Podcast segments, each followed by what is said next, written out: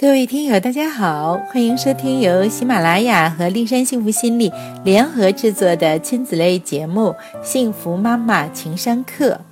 我是丽山心理疗法创始人张丽山，您身边的婚姻教子心理咨询专家。单亲家庭的孩子是否可以拥有阳光的心态、和谐的人际交往、幸福快乐的人生呢？回答是肯定的。那么如何才能做到呢？今天啊，我就给大家讲述两位同样是在幼年阶段父母离异，由母亲抚养。他们来我这儿的时候，同样都是高三年级，但是母亲带他们来这儿和我交流的初衷却完全不一样。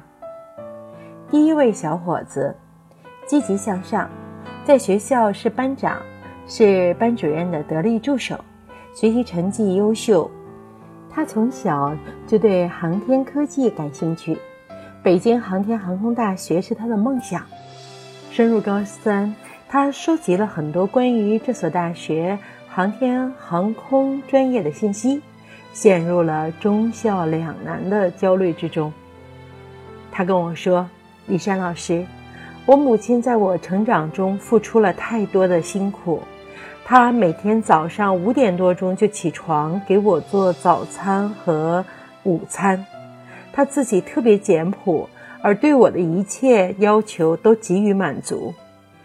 当年为了成全我父亲追求梦想，他承担起抚养我的一切辛劳，却毫无怨言。他总是说我和我父亲一样聪明，一样帅气，一样能够成就大事业。他支持我投身到国家的航天航空事业中去，但是我想了，如果那样的话，我就像父亲一样从他身边起飞，而他呢，则会孤独。我渴望陪在他身边，他陪我长大，我陪他变老。可母亲却说，我能够实现自己的梦想，能够为国家做贡献，才是对他最大的孝顺。我被这位小伙子挚爱母亲的情怀感动，而更让我感动的是他的母亲。他独自承受着被前夫抛弃的苦痛，只身一人带着孩子来到天津闯荡，远离了他们的熟人圈。十多年来守口如瓶，在孩子面前竭尽全力地美化他的父亲，培养成有情有义有担当的男子汉。他真诚地跟我说：“丽珊老师，我特别认同您说的，如何才能嫁得更好，就是站在未来孩子的角度，看看是否愿意让眼前的这个男人做他的父亲。我当时年轻，给孩子选错了父亲，那我就不能一错再错，贬低他的父亲，剥夺孩子的自信心和自尊心。”好，下面我们看第二位小伙子，在他的母亲心目中啊，这个孩子人格分裂。平时他和周围的人关系都挺好，懂礼貌，但回到家就变得像个疯子，稍不满意就摔摔打打。他曾把外婆的嘴用胶条封上，手和脚都捆上，弄到阳台上，反锁上阳台门，冻他的外婆。如果不是母亲及时回家啊，后果不堪想象。他呢，还对他妈妈暴打，有的时候打的还很惨。听听我们都觉得瘆得慌哈，这是怎么样的一个孩子呢？小伙子来到我这儿，通过观察哈，当他认定我是一个可以信赖的成年人之后，就跟我说了许多的心里话。我觉得他说的每一句话都很珍贵，对于单亲母亲来讲，可以从中借鉴一下。他跟我说，我妈找过太多的说客，无非说我妈和外婆多么爱我，为我付出了多少，尤其是我妈不结婚，对我恩重如山，让我一切都听他们的，要好好学习，以后孝敬他们，不要让他们。伤心，我妈妈认为我心里有毛病，我根本没有问题。我反倒觉得离婚已经扭曲了他们的内心，他们非常变态，在他们的眼中，这个世界的人都对不起他们。这十几年来，我都快憋屈死了。如果不是我自己想得开啊，早就自杀或者杀人了。我欠我妈一个大大的人情，为了我不受继父的伤害，她从二十七岁单身至今，放弃了太多优秀的男人。一个人担当情感上的孤独和经济上的苦难，为了我健康成长，外婆把心给我吃了，把血给我喝了。他们一切不如意都是为了我，每天都是这些话。只要我稍微有一点不耐烦，两个人就会一起哭诉。我就是造成他们一切痛苦的源头。从小开始。他们就在我面前隶属我父亲的罪恶，遇到不顺心的事儿，就是对他谩骂诅咒。在我心目中，父亲就是一个恶魔。我稍微不让他们满意，他们就会说：“你越来越像那个混蛋了。”他们忽略了一点：恶魔的孩子能不是恶魔吗？我越来越混，越来越靠近恶魔的标准。初三时，外婆和外公都生病了，我妈忙不过来，就让我住到我父亲家，见到了我妈嘴中的那个小三儿。他们很快就接纳了我，他们对任何事都不抱怨，没有说我妈和外婆任何一句坏话。尤其是那位阿姨，他跟我说：“孩子，尽管我不是你的亲生母亲，我也无法替代你母亲在你心目中的地位。”但是我会尽力为你做一些事情，让你感受到家的温暖、保护、和谐和爱。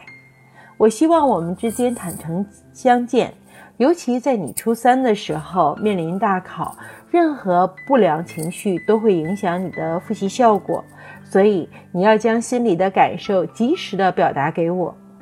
他的话使我第一次感觉到生命中的温暖。在他们那儿住的日子，我被他们对生活的乐观和开朗所感染，内心特别宁静，学习也有了动力，考上了好的高中。升入高中之后啊，我不太适应，心里着急。可我妈妈每天除了唠叨就是抱怨。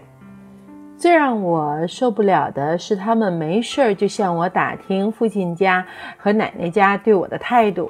我说他们对我挺好的，他们就觉得失落，说小三儿给我使了迷魂药。我不说话，他们就说奶奶家亏欠了我十几年，怎么对我好都是应该的。反正无论我怎么说，他们都有说不完的唠叨。有一次，我狠狠地治了外婆一次，后来他在我面前有所收敛，和我说话也不太放肆了。小伙子的父亲看起来是造成离婚的罪魁祸首，而母亲呢，则是受害的一方。受害一方往往用在孩子面前指责对方来求得自己内心的平衡，却忽略了孩子的内心感受。在孩子的心目中啊，他的生命来自于父母，也就是说呢，各占一半儿。那么。当你指责一方的时候，事实上就否决了孩子他的一半，那么就会让孩子呢深陷自卑之中。同时，在孩子心目中，孩子与父母之间是一份不可替代、不能动摇的铁三角关系，在他的潜意识中，这份关系是最珍贵而不容挑战和指责的。母亲在道德上占有优势。孩子在表面上追随母亲，拒绝父亲，私底下却在捍卫父亲，效仿父亲。因此，每当母亲和周围的人向孩子指责父亲时，孩子的内心都会产生强烈的拒绝和深刻的痛苦。许多人在离婚时误认为，拥有抚养权的一方是把孩子从另一方身边带走，其实不是这样的。不论孩子与哪一方生活在一起，两个人都是孩子的父母，即使他们不再是夫妻。如果拥有抚养权的一方要从心理上赢得孩子，就要学会在孩子面前肯定另一方的为人，这样才真正的靠拢孩子的内心世界。否则就会伤害孩子，造成孩子的逆反。第一位小伙子的母亲是很有智慧的，她给儿子构画了一个聪明又理想的父亲的形象，让。孩子内心充满了安全感和自豪感，因为他心中有爱，所以特别能够体会到妈妈的爱，并且要反哺给妈妈更多的爱。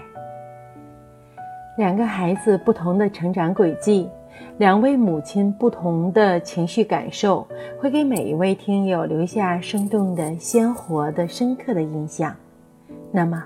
爱孩子，就要给他营造一个宽松的、和谐的、包容的、快乐的、有爱的成长环境吧。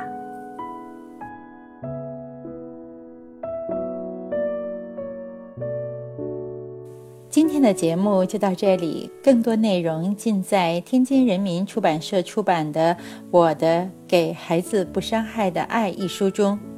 您也可以关注我的微信公众号“立山幸福心理”，我的私人微信号是“立山热线”的全拼。立山守望在这里，希望给您更多的心理支持。再会。